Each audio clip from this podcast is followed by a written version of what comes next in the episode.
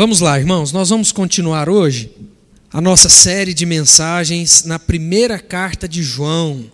O título dessa série é A Essência do Evangelho, e a ideia desse título é transmitir, resumidamente, o conteúdo, a intenção de João ao escrever essas cartas, ao escrever essa primeira carta. João vai resgatar princípios e bases elementares da verdadeira fé em Jesus, de maneira firme, de maneira amável, e é por isso que nós intitulamos essa série como A Essência do Evangelho. E hoje nós vamos continuar os nossos estudos em 1 João capítulo 2, do verso 7 ao verso 11. Você pode abrir aí na sua Bíblia ou acompanhar aqui na projeção também. 1 João capítulo 2, do verso 7 ao verso 11. Antes de lermos, vamos orar mais uma vez? Vamos lá? Deus, muito obrigado mais uma vez por podermos meditar na tua palavra. Esse com certeza é o momento mais importante da nossa reunião, onde através da tua palavra nós queremos ouvir a tua voz. A tua voz que nos ensina, que nos confronta, nos corrige e molda o nosso coração cada dia mais.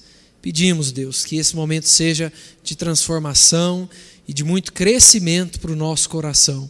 Em nome de Jesus. Amém. Vamos lá, irmãos. 1 João capítulo 2, do verso 7 a 11, diz assim: Amados, não vos escrevo mandamento novo, senão mandamento antigo, o qual desde o princípio tivestes esse mandamento antigo é a palavra que ouvistes. Todavia vos escrevo um novo mandamento, aquilo que é verdadeiro nele e em vós, porque as trevas se vão dissipando e a verdadeira luz já brilha. Aquele que diz estar na luz e odeia seu irmão, até agora está nas trevas. Aquele que ama seu irmão permanece na luz e nele não há nenhum tropeço. Aquele, porém, que odeia seu irmão, está nas trevas e anda nas trevas e não sabe para onde vai, porque as trevas lhe cegaram os olhos. Nós vamos ficar até aí hoje, tá bom? Irmãos, uma das palavras e conceitos mais banalizados nos últimos dias, nos últimos tempos, é falar sobre amor. Então, amor é uma das palavras e um dos conceitos mais banalizados ultimamente. Nós falamos eu te amo para qualquer situação, em qualquer momento, e muitas vezes de maneira corriqueira, de maneira fútil. Muitas vezes nós confundimos amor com sentimento, confundimos amor com interesse, confundimos amor com afinidades. E tudo isso vai nos levando cada vez mais para a superficialidade dessa palavra e desse conceito que é o amor. Uma psicanalista chamada Simone de Molinari, ela comenta sobre isso e ela diz assim: Teria o amor duradouro, forte, robusto, aquele que tudo supera, que desafia o tempo e vence os obstáculos, dado lugar aos laços momentâneos com amor frágil, provisório, descartável, instável, perecível ao tempo, que nada supera, pouco suporta ou muito cobra? Esse texto que nós lemos é um texto que nos ensina sobre amor, sobre o verdadeiro amor, sobre o amor de Deus. Como nós temos conversado, essa carta foi escrita por João, autor também do Evangelho segundo João e também de Apocalipse. João escreve essa carta mais ou menos no ano 85 ou 95, entre o ano 85 e 95 depois de Cristo. E nós estamos diante de um conteúdo extremamente rico, extremamente precioso, tanto que, como eu já citei, John Wesley costumava chamar a 1 João da parte mais profunda das Escrituras. E essa foi uma carta, é, como nós costumamos dizer, de uma carta circular. João escreve essa carta para crentes, para igrejas, mas ela não teve um destinatário único e final. Foi um conteúdo que passou pelas igrejas ali localizadas na província da Ásia. E assim como hoje, na época de João, ele também enfrentava desafios quanto à essência do evangelho, né? quanto ao verdadeiro evangelho no meio das igrejas. Um dos grandes desafios, uma das grandes heresias mais fortes, mais perigosas dos dois primeiros séculos da igreja foi o gnosticismo. Nós já conversamos, temos conversado sobre isso. Os gnósticos e o pensamento deles estava ganhando território no meio da igreja, e um dos propósitos principais de João escrever essa carta é combater falsos ensinamentos que estavam sendo semeados por esses gnósticos no meio das igrejas. Os gnósticos, por exemplo, pregavam que o espírito era inteiramente bom e a matéria inteiramente má Sendo assim, eles não acreditavam na encarnação de Cristo. Nós tínhamos ali os docetistas, né? o pastor Valvir até nos lembrou disso domingo passado, que era um ramo do gnosticismo que dizia que Jesus não era de carne e osso de verdade, é como se ele fosse só uma ilusão de ótica, só uma aparência, porque se a matéria é má e o espírito é bom, como pode um Deus tão bom habitar uma matéria má, habitar um corpo? Eles diziam que a salvação então seria alcançada não mediante a fé em Jesus, mas mediante algo além, mediante a busca do conhecimento, algo que vai além do corpo e várias outras, é, outras doutrinas erradas. Eles não acreditavam na busca por santidade, não acreditavam no valor de uma vida santa, de uma vida reta. Afinal, se a matéria é má, não tem nada que nós possamos fazer, vamos viver do jeito que tiver que viver. E João vem desde o início da carta, reforçando os ensinamentos que vão justamente contra o que os gnósticos acreditavam e estavam começando a pregar nas igrejas. João começa falando de moralidade, nós caminhamos por todo o primeiro capítulo e início do capítulo 2 João começa falando sobre santidade, a importância de uma vida que reconhece o seu pecado, que reconhece que precisa de, de Jesus. Lembra 1 João 1,9? Se confessarmos os nossos pecados, Ele é fiel e justo para nos perdoar os pecados, nos purificar de toda injustiça, de toda iniquidade. Então, João começa a carta mostrando o valor da moralidade, da santidade, mostrando que alguém que conhece a Deus de verdade tem uma vida diferente, sim. Ele reforça que a salvação está somente em Cristo e que cabe a nós reconhecer, nos arrepender e confiar na mediação de Jesus. No último domingo, nós vimos com o pastor Valvir o fim dessa primeira parte, onde João fala sobre os aspectos morais ele vai reforçar a seriedade do pecado, a importância de obedecermos a Deus, mas aqui no nosso texto nós temos a inauguração de um momento diferente. João sai dos argumentos morais para começar aqui os argumentos sociais, para falar de relacionamentos, para falar de comunidade. E em tempos da banalização do amor, nós vamos conversar hoje sobre o amor de Deus. E o primeiro ensinamento que a gente tira de acordo com esse texto é que o amor de Deus se revela completamente em Cristo. Olha o que diz os versículos 7 e 8. Acompanhe aí comigo, versos 7 e 8 lá do nosso texto. João diz: Amado, Amados, não vos escrevo mandamento novo, senão mandamento antigo, o qual desde o princípio tivestes. Esse mandamento antigo é a palavra que ouvistes. Todavia vos escrevo um novo mandamento, aquilo que é verdadeiro nele e em vós, porque as trevas se vão dissipando e a verdadeira luz já brilha. Pode parecer contraditória a maneira como João escreve aqui, né? Porque ele fala: "Não vos escrevo mandamento novo", depois ele fala: "Todavia vos escrevo novo mandamento". Embora a gente não leia aqui nesses dois versículos a palavra amor, nós sabemos, ao analisar o contexto, que João está falando sobre amor. E algumas coisas são interessantes da gente entender. João, por exemplo, é conhecido como o apóstolo do amor, ou o apóstolo amado. Nós vemos ele, ele tratando os seus leitores, qual é a primeira palavra do verso 7? Amados tanto no seu evangelho, quando ele escreve o evangelho segundo João, como nas suas cartas, esse é um tema que João está sempre falando: o amor. E o autor vai aproveitar o gancho do que ele vinha dizendo, falando sobre a importância de seguir os mandamentos, falando sobre a importância de obedecer a Deus, falando sobre a importância da retidão moral, para falar aqui, para usar essa expressão mandamentos por diversas vezes. Para chegar aqui e dizer, não vos escrevo mandamento novo, mas de certa forma ele é novo. Como é que nós podemos entender isso? Na língua grega, é, nós temos duas palavras diferentes para a expressão novo. A primeira delas é a palavra neos, que quer dizer novo em, em, em termos de tempo. É como se eu falasse para vocês: vocês viram um novo carro que saiu? Vocês viram um novo carro que foi lançado? Ou vocês viram um novo preço da gasolina? Enfim, novo em termos de tempo.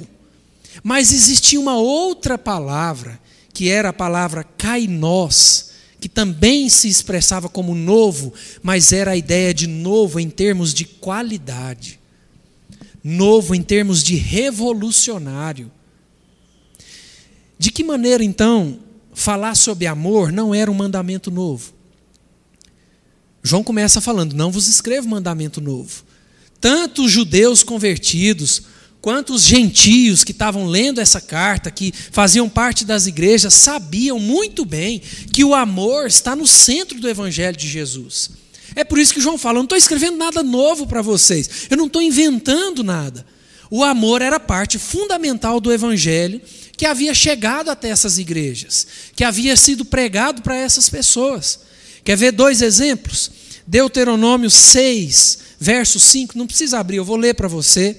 O texto diz: Amarás, pois, o Senhor teu Deus de todo o teu coração, de toda a tua alma e de toda a tua força. Lá em Levítico 19, verso 18, o texto diz: Não te vingarás, nem guardarás ira contra os filhos do teu povo, mas amarás o teu próximo como a ti mesmo. Eu sou o Senhor. Estamos falando de porções das Escrituras extremamente antigas, que esse povo, esses leitores originais já tinham acesso. Quando nós olhamos lá para Marcos, capítulo 12, nós vemos Jesus ali no, diálogo, no diálogo com o escriba, e esse escriba pergunta a ele qual que é o maior dos mandamentos. Qual que é a resposta de Jesus? Amar a Deus sobre todas as coisas e ao próximo como a ti mesmo. Esse é o maior dos mandamentos. Ou seja, o mandamento do amor era tão antigo quanto o próprio evangelho. É por isso que João começa falando: olha, não escreva algo novo. João não estava aqui inventando um aspecto novo do Evangelho. Mas de que maneira esse era um mandamento novo? Através de Cristo. Em Jesus, o mandamento antigo e conhecido do amor, o conceito do amor, ganha um significado mais profundo. Ganha um significado de uma revelação evidente o amor de Deus se revela completamente em Cristo Jesus. É por isso que lá em Gálatas, capítulo 4, se não me engano, Paulo usa a expressão da plenitude dos tempos, ou seja, o ápice da revelação de Deus entre os homens, que foi o nascimento, a vida, a morte e ressurreição de Jesus, de Cristo. Então, falar sobre amor aqui nesse contexto era novo em questão de profundidade. Por exemplo, Jesus não ensinou a amar é, apenas a si mesmo, mas Jesus falou: amem uns aos outros como eu amo a vocês. Então era um mandamento novo em questão de extensão. Por exemplo, na parábola do bom samaritano, Jesus vai ensinar justamente que o nosso próximo, a pessoa ah, pela qual nós deveríamos cuidar e agir e amar era qualquer pessoa que necessitasse da nossa ajuda e não apenas nossos amigos, não apenas pessoas da nossa fé, da nossa raça, do nosso nível social, intelectual espiritual. Então, através de Cristo, o amor ganha uma dimensão, uma extensão nova, maior, mais profunda. Esse mandamento também é novo em questão de experiência. O amor de Deus ensinado por Cristo é um aspecto que sempre se renova em nosso meio. Ou seja, quanto mais o tempo passa, os cristãos, nós cristãos, nós precisamos nos renovar e nos reaprender, e reaprender, na verdade, a exercitar o amor de Cristo nos mais variados cenários e rotinas que nós enfrentamos. É por isso que João, aqui no capítulo 8, diz que as trevas vão se dissipando e a verdadeira luz já brilha. Usando mais uma vez a ideia da luz e das trevas, Usando esse comparativo, lembrando mais uma vez da ideia dos gnósticos, que diziam que estar na luz era buscar conhecimento, não ter conhecimento era estar nas trevas, João nos ensina que o amor de Cristo em nós precisa ser constante, crescente. Quanto mais a luz é presente na nossa vida, mais as trevas vão se dissipando pois o amor de Cristo é como a forte luz que dissipa tudo que é obscuro, tudo que é maligno. E nenhuma treva resiste àquele que brilha, aquele que reflete a luz de Jesus. É por isso que o amor de Deus ele se revela completamente em Cristo. É por isso que João fala: Olha, não estou escrevendo nada novo para vocês em questão de tempo, mas estou escrevendo algo novo em questão de qualidade, de aplicabilidade, de profundidade, porque através de Cristo o amor de Deus ganhou um novo sentido, um grande sentido. Lloyd John diz que o antigo mandamento se torna novo todas as vezes que temos a verdade de Cristo penetrar as trevas do preconceito. Olha o que ele diz. Na luz, vemos as pessoas pelos, pelo que são em sua necessidade. Ao se dissiparem as trevas, a realidade do indivíduo fica exposta e novamente somos desafiados a praticar o amor. Para João, luz é igual a amor e trevas equivalem a ódio. A aurora já raiou em Jesus Cristo e as trevas já vão se dissipando. O amor de Deus se revela completamente em Cristo. Lá em Romanos capítulo 8, versos 38 e 39, Paulo diz num texto muito conhecido: Porque eu estou bem certo de que nem a morte, nem a vida, nem os anjos, nem os principados, nem as coisas do presente, nem do porvir, nem os poderes, nem a altura, nem a profundidade, nem qualquer outra criatura poderá separar-nos do amor de Deus que está em Jesus Cristo nosso Senhor. O amor de Deus se revela completamente em Cristo, mas o amor de Deus também se manifesta nas relações. O amor de Deus se manifesta nos nossos relacionamentos interpessoais. Olha o que diz os versos 9 a 11, os últimos versículos do nosso texto. João diz: Aquele que diz estar na luz e odeia seu irmão, até agora está nas trevas. Aquele que ama seu irmão permanece na luz e nele não há nenhum tropeço. Aquele, porém, que odeia seu irmão está nas trevas e anda nas trevas e não sabe para onde vai, porque as trevas lhe cegaram os olhos. João continua usando o recurso que ele já usou versículos atrás dessas antíteses, né? Trazendo verdades opostas para ensinar seu pensamento, para ensinar, para expressar o seu ensinamento. Nós vimos isso domingo passado no texto que o pastor Valvir trouxe.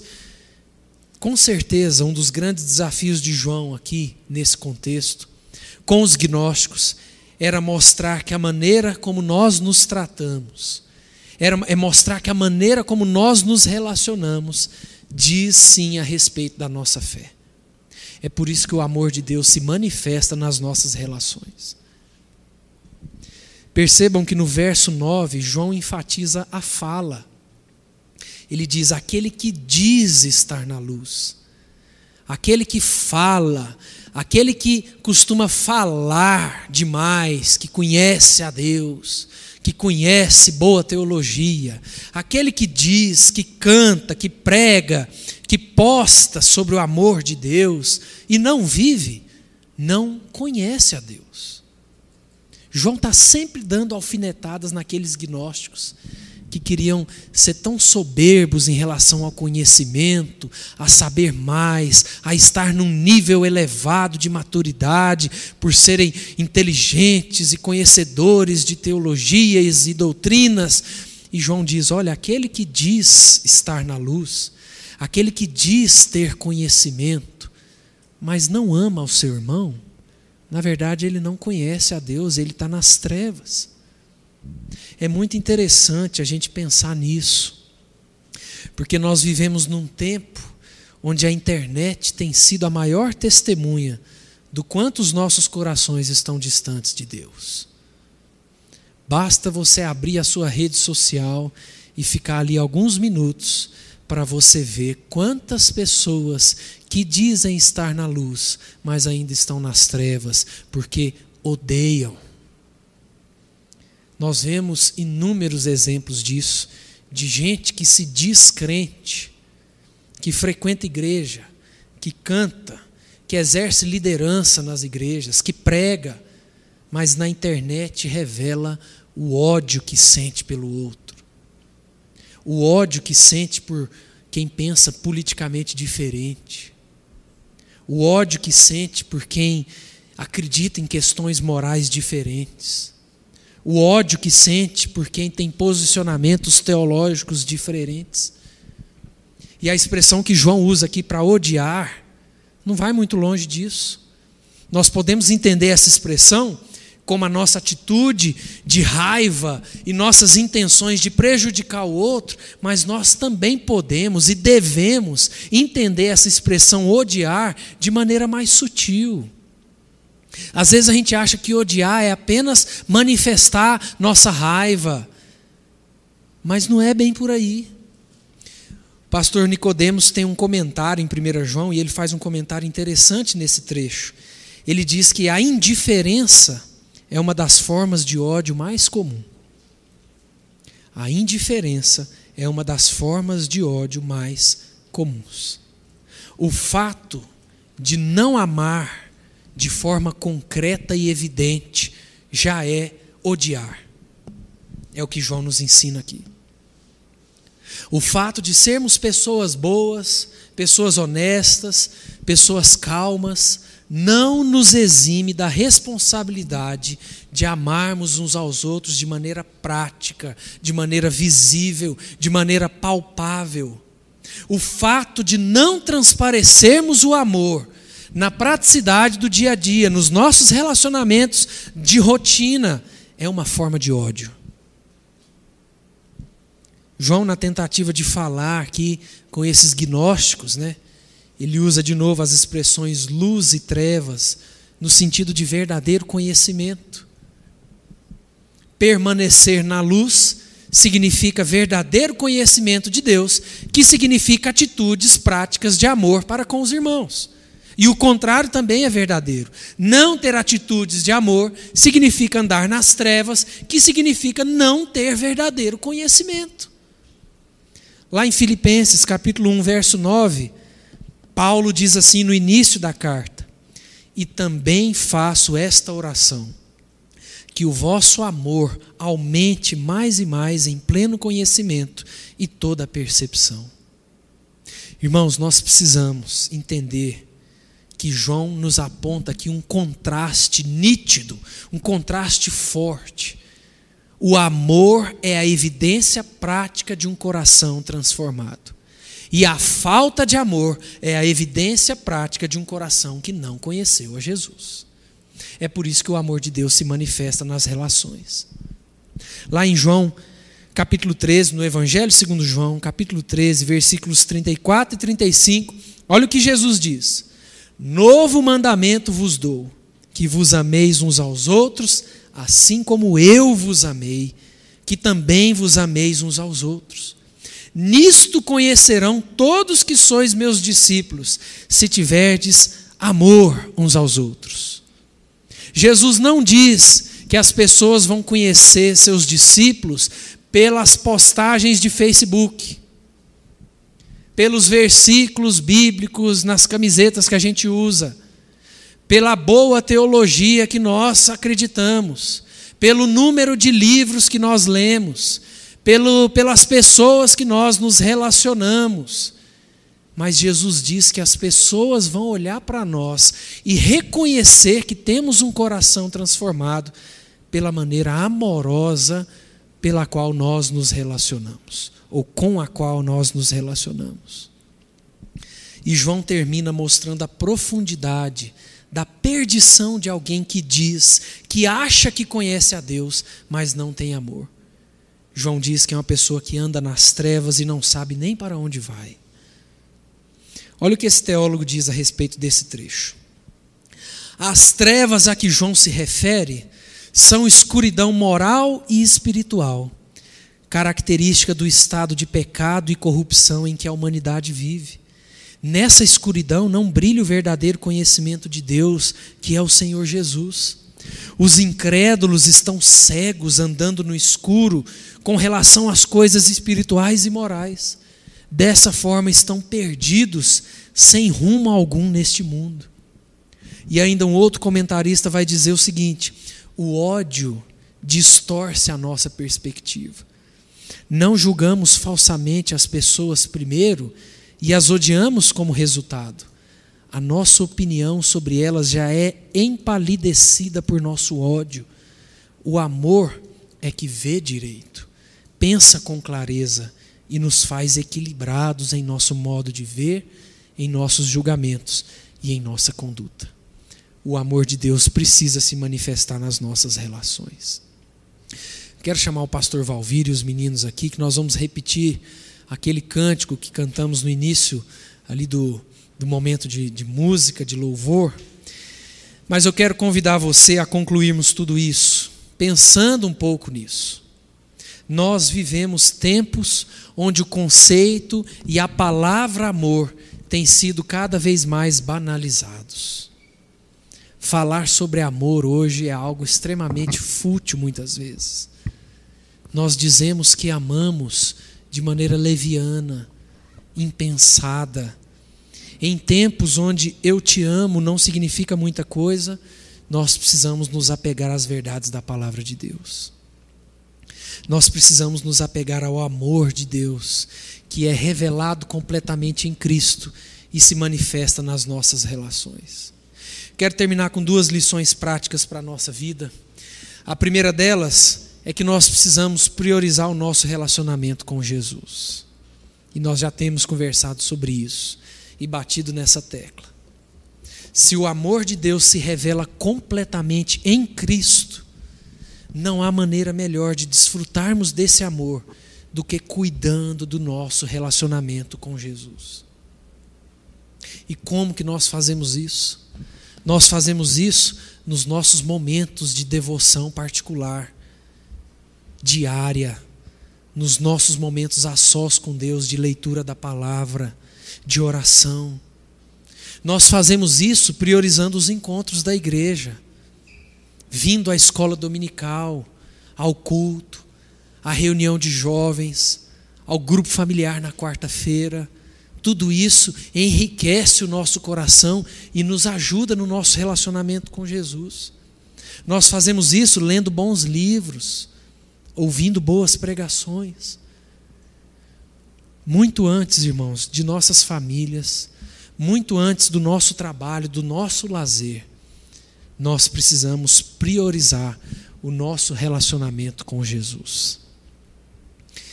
E segunda e última lição prática para a nossa semana, nós precisamos exercitar o amor de dentro para fora.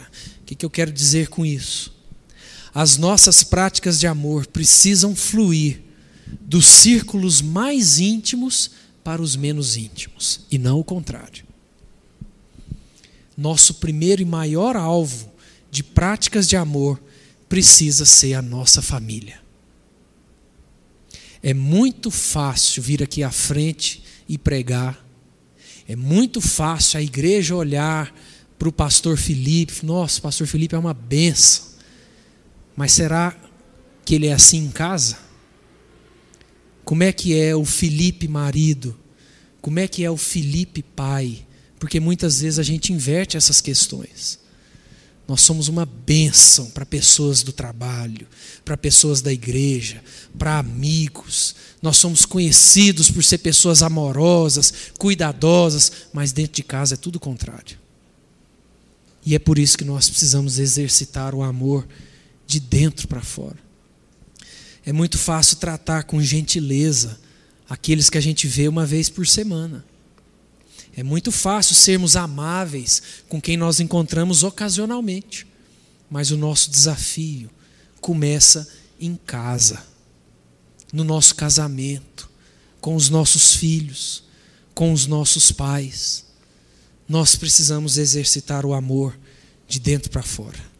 Vamos louvar o nosso Deus mais uma vez com esse cântico e depois a gente ora.